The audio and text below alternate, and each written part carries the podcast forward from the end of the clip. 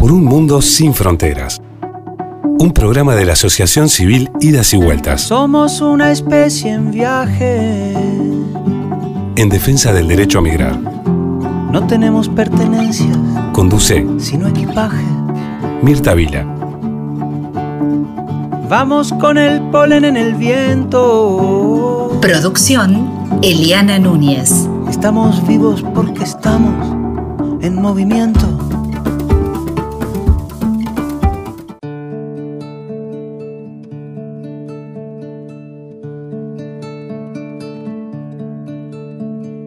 Bienvenidas, bienvenidos a Por un Mundo Sin Fronteras, este espacio de la Asociación Civil Idas y Vueltas en defensa del derecho a migrar y la movilidad humana, que se emite todos los lunes a las 21 horas por la 92.3 FM de Ciudad de la Costa Ciudadana y también eh, se puede escuchar en Ciudad de la Costa, Costa de Oro y algunos barrios de Montevideo.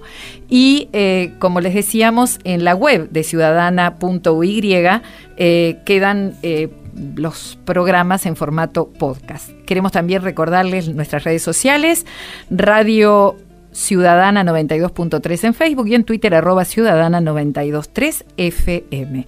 Hoy vamos a estar hablando con Camila Belmúdez, que integra el área de documentación de idas y vueltas. Y vamos a conversar también con Yesenia Pazmiño, que es una médica ecuatoriana que lleva ya unos cuantos años viviendo en nuestro país.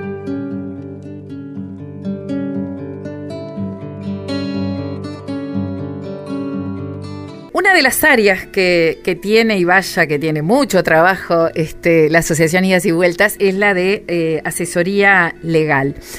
Porque, bueno, eh, cuando alguien ingresa aquí eh, y viene de otro país, no siempre tiene la, todos los trámites y no siempre trae toda la documentación. Entonces, todo esto lleva lleva mucho tiempo de escucha y, mucho tiempo de asesoramiento. Y para hablar de esto tenemos en línea a Camila Belmúdez, que justamente es quien eh, coordina en estos momentos la asesoría legal de idas y vueltas. Camila, ¿cómo estás?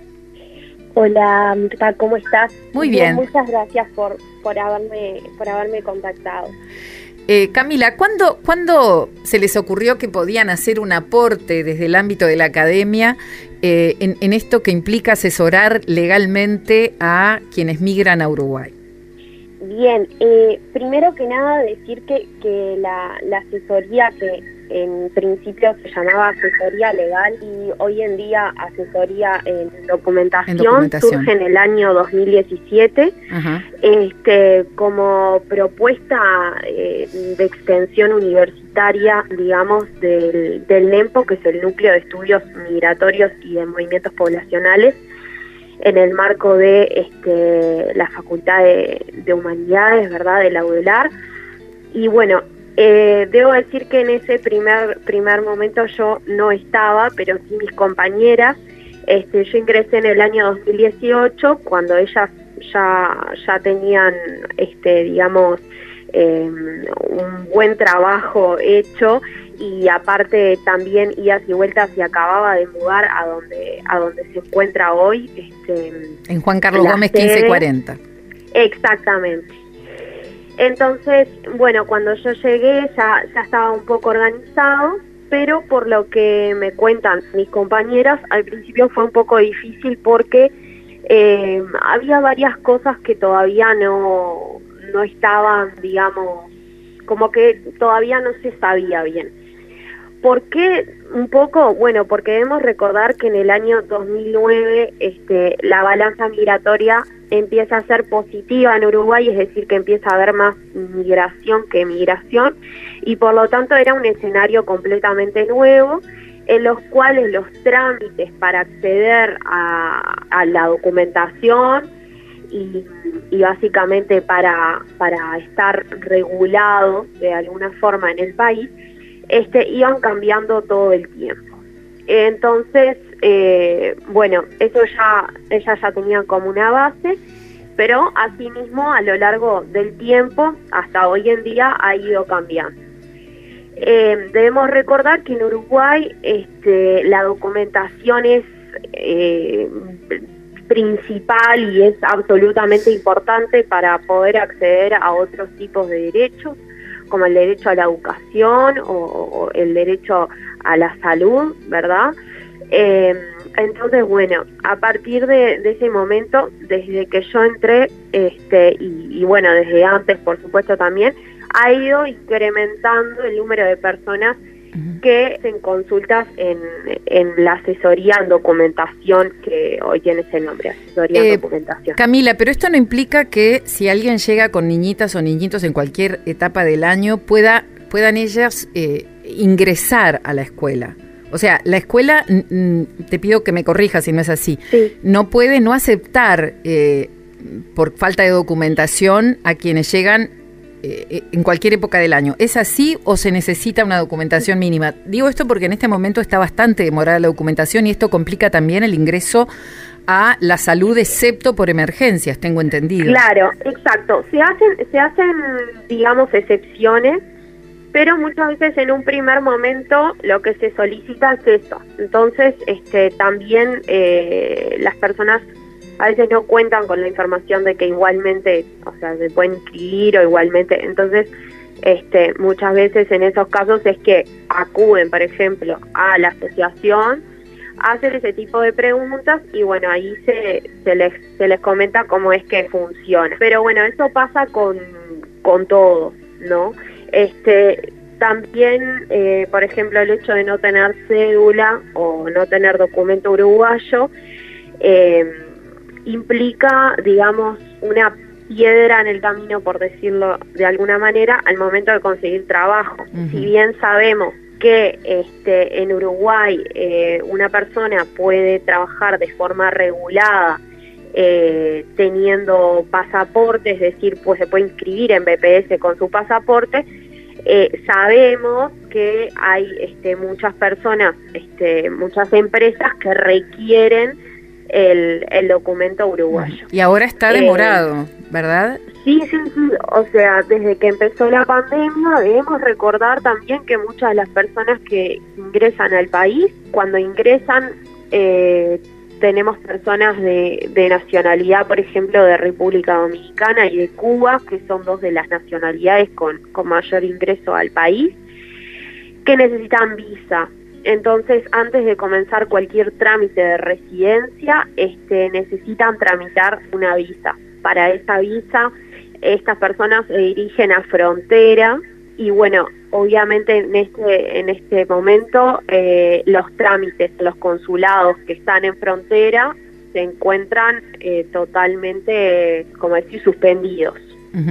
Eh, te hago esta pregunta. Si alguien ingresa, por ejemplo, por la frontera seca, como sabemos que ingresan muchas, muchos cubanos y muchas cubanas, y no tienen el hisopado y tampoco tienen documentación, ¿en qué situación? quién acoge a esa persona? En este momento es una excelente pregunta, este, pero en este momento se encuentran en total situación de irregularidad, porque en realidad no hay este, una solución para, para este tipo de, personas que quieren ingresar. También debemos recordar que, que bueno, que antes muchas personas eh, solicitaban refugio y esto les daba acceso a un documento eh, por lo menos provisorio, donde con ese documento la gente este, se podía mover este, en el país durante un tiempo, por lo menos hasta conseguir este, una cita para la visa. Pero bueno, en este momento no está siendo, no está siendo tan, tan fácil, digamos, este, porque eh, ha cambiado en los últimos meses eh, la forma en que se solicita refugio y se hace una presolicitud donde esta presolicitud muchas de las personas eh, no, digamos, no, no pasan, por decirlo de alguna forma, porque no, no califican para ser solicitantes de refugio. Entonces, bueno, también estas personas eh, se encuentran en total situación de irregularidad. Eh, mismo eh, la, oficina de guías y vueltas que se encuentra en, frontera nos cuenta que hay muchísima gente en esta situación de, irregularidad. Claro, porque por un lado tenemos lo que decimos siempre, ¿no? Legalmente Uruguay ha firmado tratados, convenios internacionales que implican que tiene que recepcionar a quienes llegan a frontera. Pero en este momento que la documentación, en este momento de, tan especial de, la emergencia sanitaria, supongo que quienes pretenden ingresar y no tienen toda la documentación, algo que va a seguir ocurriendo, porque cuando la gente siente que necesita salir del lugar donde vive, lo va a seguir haciendo, este, es complicado. Por ejemplo, ¿alguien sin documentación puede vacunarse? Y en este momento en realidad se está justamente viendo eso y discutiendo porque también hay como un vacío que no está muy claro. Entonces, este, también tenemos que pensar que si nosotros entramos al sistema de salud o a cualquier sistema que sea público uruguayo para sacar hora, para hacer cualquier trámite, este, normalmente te piden la cédula. no hay ninguna excepción en este momento que permitan que en vez de cédula se presente el pasaporte. Hay sí, pero son personas que están regularizadas en el país. La verdad también es que nosotros no hemos recibido muchas consultas este, con respecto a la vacuna específicamente. Eh, Camila, en este momento, aunque no haya presencialidad en la casa de idas y vueltas en la ciudad vieja, sí eh, se pueden eh, hacer consultas y ustedes pueden seguirse comunicando a través de otros medios. Como alguien que nos esté escuchando de pronto y, y está interesada o interesado en este conseguir información acerca de su documentación, que puede ser la documentación básica, puede ser también eh, títulos y demás, ¿verdad? Porque mucha gente este, no trae siempre eh, el apostillado, los títulos en forma, y bueno, eso le complica también la inserción laboral. ¿Cómo pueden comunicarse con el área de documentación? Bueno, primero que nada, para si nos quieren realizar alguna consulta, sobre todo en lo que es eh, trámites de visa, de este, de residencia o, u otros pueden consultarnos a asesorialegal.iasivueltas.gmail.com que bueno, que estaremos respondiendo sus consultas lo más rápido posible. Ahora tenemos la verdad que un montón de consultas y obviamente el hecho de que también sea por sea mail y todo eso claro este, también eh, configura, digamos, un problema para las personas a la hora de. Entonces, no es lo mismo atender presencial que atender por, por mail. ¿Hay alguna eh, consulta que se reitere mucho en estos momentos? O sea, en la mayor cantidad de consultas, ¿por, ¿por qué lado vienen? ¿Qué es lo que consultan? La, mayor cantidad es gente que está irregular en el país. Es decir, que no ha podido realizar ningún tipo de trámite. Estamos hablando de personas que ingresaron quizás eh, un mes antes de que comenzara la pandemia o unos días antes y quizás tenían este tenían hora o fecha en los consultados en perdón en los consulados en frontera y que no han no han podido hasta el día de hoy iniciar su trámite. Son personas que no cuentan con documentación este uruguaya eh, y bueno, obviamente que estas cosas, así como tú comentabas, lo, preguntabas lo de la vacuna, este, como siempre, a veces se encuentran ciertos tipos de excepciones, o bueno, pero no, el tema es que no hay una normativa general que regule estas personas que están en situación de irregularidad desde hace más de un año en nuestro país. Eh, ¿Se ha hecho alguna gestión de parte de idas y vueltas o eh, con la Cancillería, por ejemplo, para contemplar esto? Y bueno, sí se ha, sí se, ha hecho reuniones, pero la realidad es que por el momento no ha habido una respuesta. Este, por otra parte, eh, también sabemos que, por ejemplo, las citas este, para la residencia de, de nacionales de países de Mercosur, países asociados y, familiares de uruguayos, también este, no, en este momento no tienen citas, por lo menos hasta el 30 de abril. Por otro lado, este, y además se consiguen online, ¿verdad? O sea, hay que poder acceder a la web. Sí, exactamente, exactamente. Ese es otro recurso que debemos tener en cuenta de que no todo el mundo sabe ingresar, este, o sea, si bien un montón de cosas porque tampoco podemos dejar de eso, eso a un lado. este, debemos de decir que, este, si bien ha simplificado, para algunas personas es mucho más complicado. Camila, eh, ¿cuántas personas integran esta asesoría y de qué carreras universitarias vienen? En total somos ocho personas en este momento. La mayoría son o egresadas, somos chicas egresadas o, estudiantes avanzadas de la carrera de Relaciones Internacionales y después tenemos un compañero que es estudiante avanzado de la carrera de, abogacía.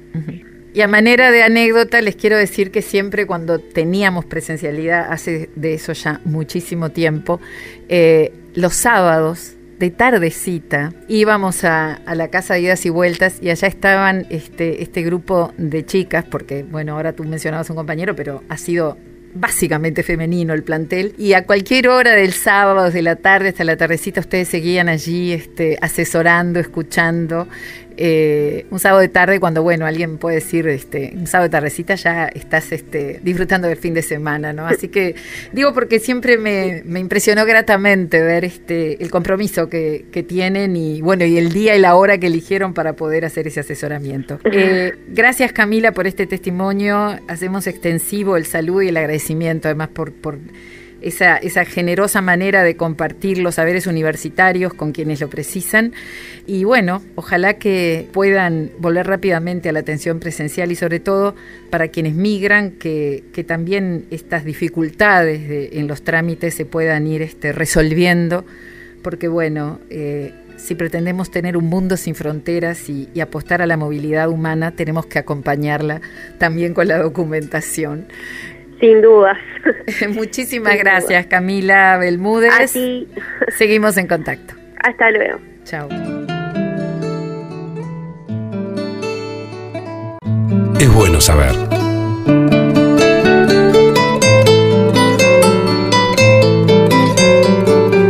Noticias e información de ida y vuelta.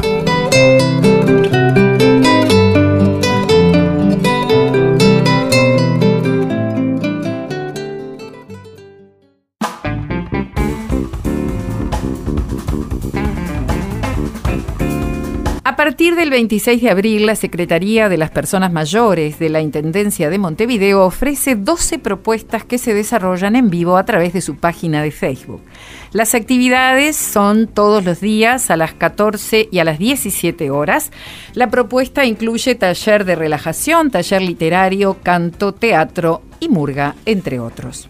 Por otra parte, les contamos que el Centro de Entrenamiento y Bienestar Unión Olympic Dream ofrece clases de taekwondo gratuitas para niños, adolescentes y adultos a través de la plataforma Zoom.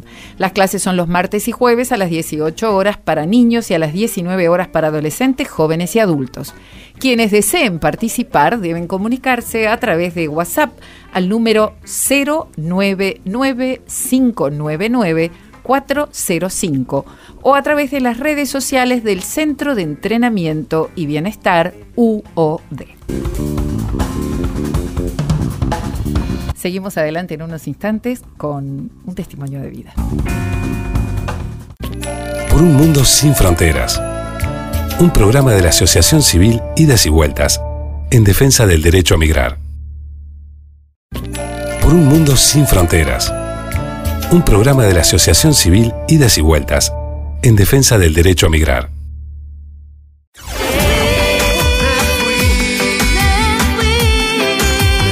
Pasos Migrantes.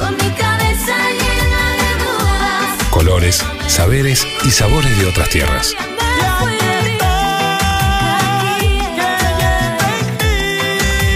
Pasos Migrantes.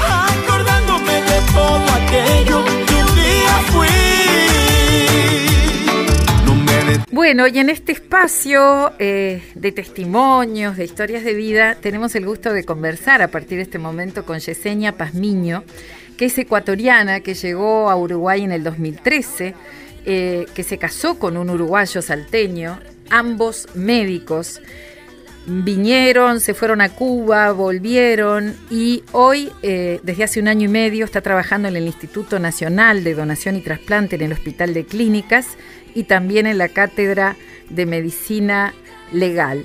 Y además tiene un contacto con mi receta migratoria, De todo eso vamos a, pedirle que nos cuente.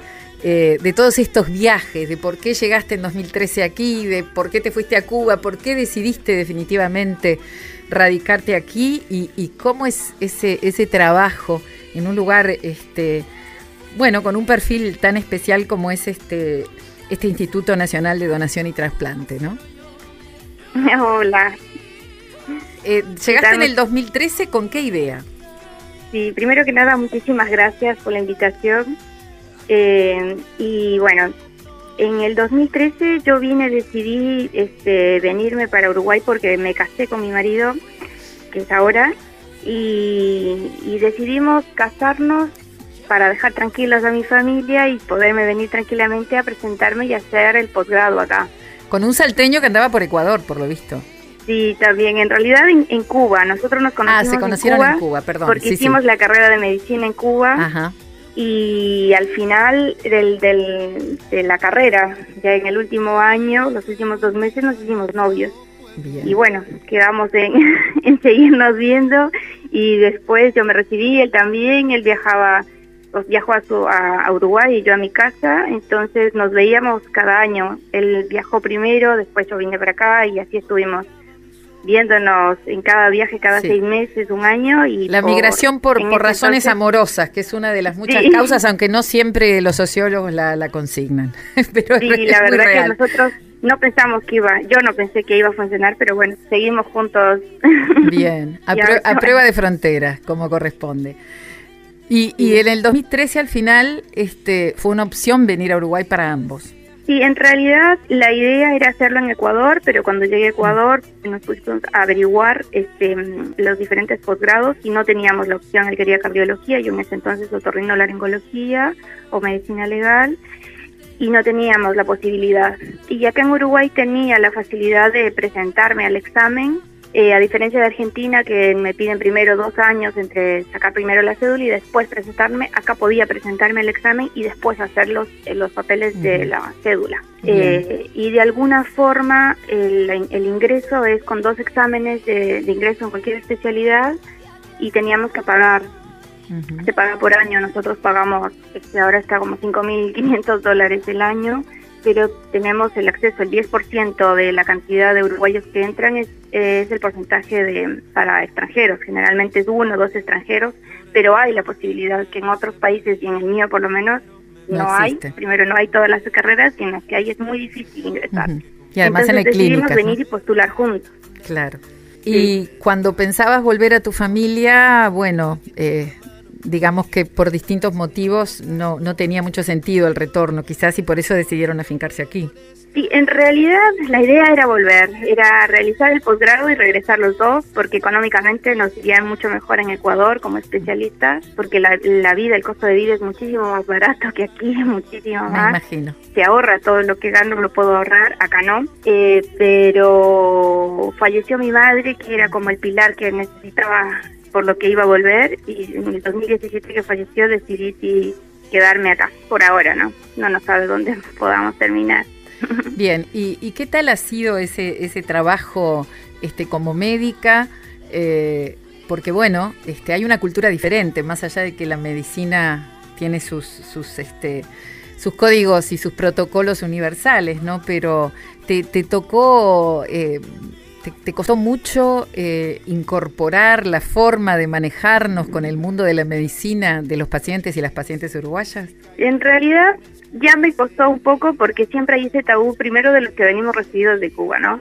sean uruguayos y doble porción si eres de otro país. Eso es como siempre como el tabú, pero después no porque es eso yo que va en la forma en la comunicación, cuando yo ya, o sea, cuando uno aprende ya a, a entenderlo y nos entiende y nos podemos expresar mejor, fluye mejor. Eh, al principio acá, cuando yo estuve trabajando acá en el hospital de clínicas, claro, les cuesta mucho mi nombre, por ejemplo, porque le digo, soy la doctora Cosmiño, soy Yesenia, ya de entrada es raro el nombre, entonces ya me dicen, a veces se genera una conversación y a veces no pero eh, como que se está generalizando un poco más, ya no hay tanto ese tabú de antes. A mí me costó al principio para la reválida, por ejemplo, poder entender es otro tipo de enseñanza, eh, acaso un- como que ya lo tienes asumido, cosas que ya todo el mundo sabe, pero no sabes, o sea, no pregunta, el uruguayo pregunta muy poco. Le dice, ¿entendiste? Y te dicen sí, después salís con tus compañeros y nadie entendió, pero nadie quiso preguntar. Esas cosas sí me pasó. Bien, y, y de la cultura nuestra, este, ¿cómo llegaste, por ejemplo, al tango? ¿Te gustaba ya en Ecuador o, o fue parte no. de tu inserción al Río de la Plata? no, claro, a mí siempre me encantó bailar, siempre participé desde la escuela, el colegio, todo, pero claro, acá fue porque mm, frente a casa eh, siempre veíamos taller de tango, taller de tango, nunca nos animamos a preguntar, yo siempre pensé que era caro, como pensé que todo era caro, pensé que era caro. Y cuando me enfermé, este, después de unos, unos ocho meses, dije necesito contactarme con gente y todo, porque no puede ser que me esté afectando vivir en otro lado. Y ahí fuimos a preguntar, mi marido fue a preguntar por el taller y le dijeron que era gratis, era una colaboración de la Intendencia, fuimos todos los martes en la noche y fue espectacular, fue buenísimo, me encantó, íbamos todos los martes, aprendimos a bailar los dos, mi marido también, éramos la pareja joven ahí que siempre estaba, eh, fue muy linda la experiencia. Sí, es el proyecto Estamos. Esquinas de la Cultura de la Intendencia que en distintas zonas de Montevideo eh, genera este tipo de talleres de distintas eh, formas del arte. Y también está la Escuela Esquinera en Mateo Vidal, donde también se enseña tango. Y bueno, qué bueno que hayas podido Mira. incorporarte. Sí, sí, sí, después de eso empezamos a ir a otros talleres, porque de esos mismos lugares que se generan y empezamos a participar de, en, en, otro, en otros lados. Ajá. ¿Te imaginabas que era tan difícil bailar tango? Pensé que era muy difícil bailar, la verdad, pero cuando vine y aprendí, no. Es como, ya, o sea, cuando te- me enseñaron realmente cómo es, no. Creo yo que no es difícil, pero yo pensaba que era muy difícil. Qué bueno, qué bueno. ¿Y, y el bailar con un uruguayo te facilitó algo o más o menos? En realidad mi uruguayo por suerte baila cumbia, entonces sí fue fácil. Bien. Pero yo tengo dos amigos en Cuba, mis dos mejores amigos, era un uruguayo, no pude enseñarle a bailar nada, nada, nada, nada, nada. Él ahora vive en Brasil y tampoco baila, pero el mío me tocó Bien, un, liga- buen, un ligaste buen bien. co- compañero. Como decimos acá, ligaste bien entonces. Bueno, pero Sí, ¿y, y cómo fue? eh, ¿cómo, ¿Cómo se inició esa receta migratoria, mi receta migratoria? Ay, la verdad que fue en ese momento que mm, también que salía como de esta enfermedad, este, me dio un hipertiroidismo y eso te cambia muchísimo, la, o sea, es, es, es una enfermedad hormonal, me volvió más sensible, más retraída, todo lo contrario que yo soy. Entonces vi una publicación porque dije necesito empezar a contactar gente y ahí fue el tango, entonces empecé a moverme, empecé a contactar a la embajada, a grupos y ahí vi la publicación, fue un llamado eh, por la, de la Intendencia de Lab, de Montevideo Lab, y me postulé mi receta y me postulé como para ser integrante y quedé en las dos, o sea, no sabía. Cuando yo fui el día que era, pensé que era para hablar de la receta y era el proyecto. Ahí conocí a. Sinaí y a todas las chiquilinas y ahí arrancamos y cuando fue tipo tenemos que crear en 10 días esto ah, fue espectacular porque claro yo iba con mi receta pero aparte de eso era crear todo un, un, proyecto, proyecto. para poder visibilizar lo que queríamos o sea era mucho mejor A mí me da una gran tentación decirte, podés decirnos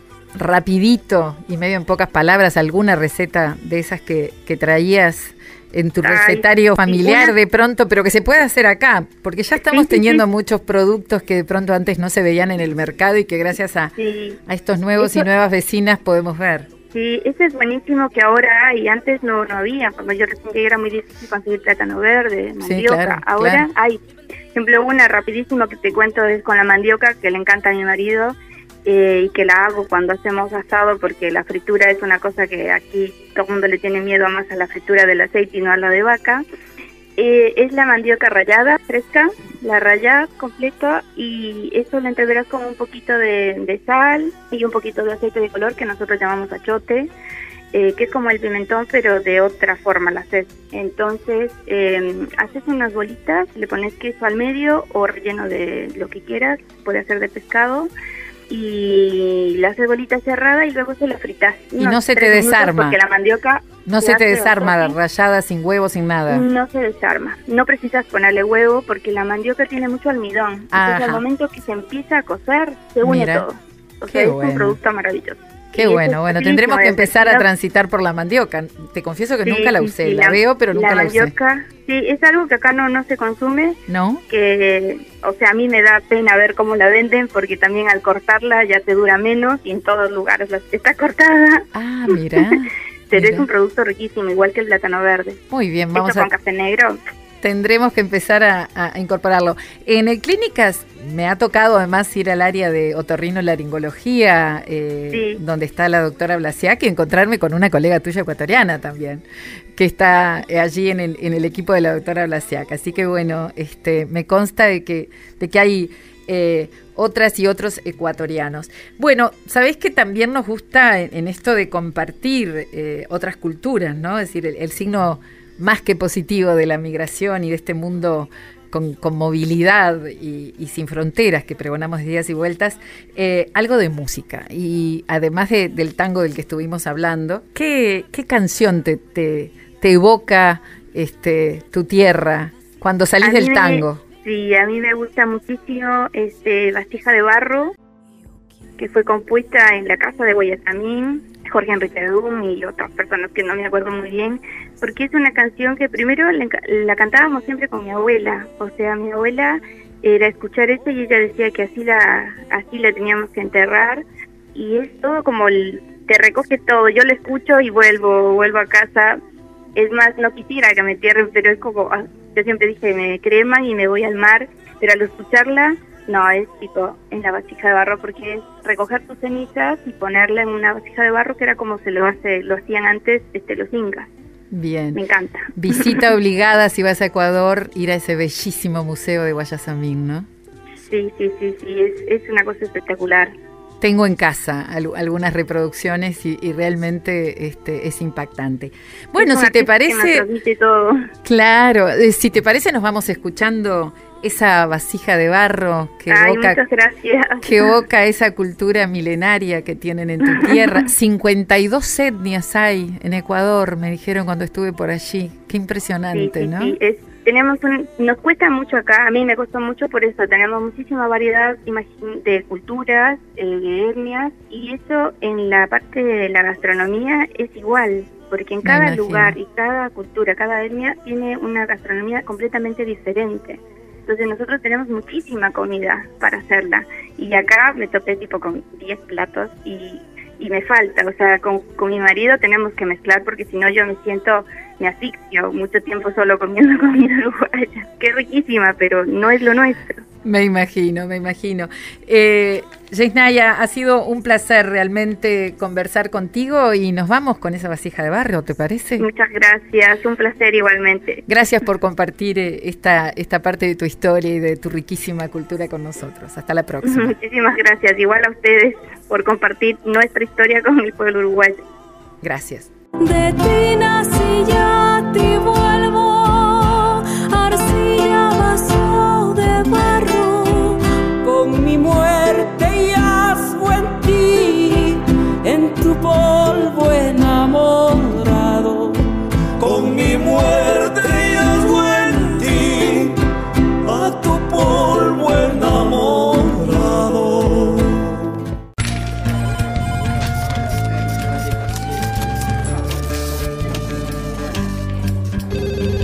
Aquí este encuentro por un mundo sin fronteras de la Asociación Idas y Vueltas. A la brevedad seguiremos conversando sobre la tarea de Idas y Vueltas y sobre todo testimonios de nuestros nuevos y nuestras nuevas vecinas. el tiempo soy las ganas de vivir.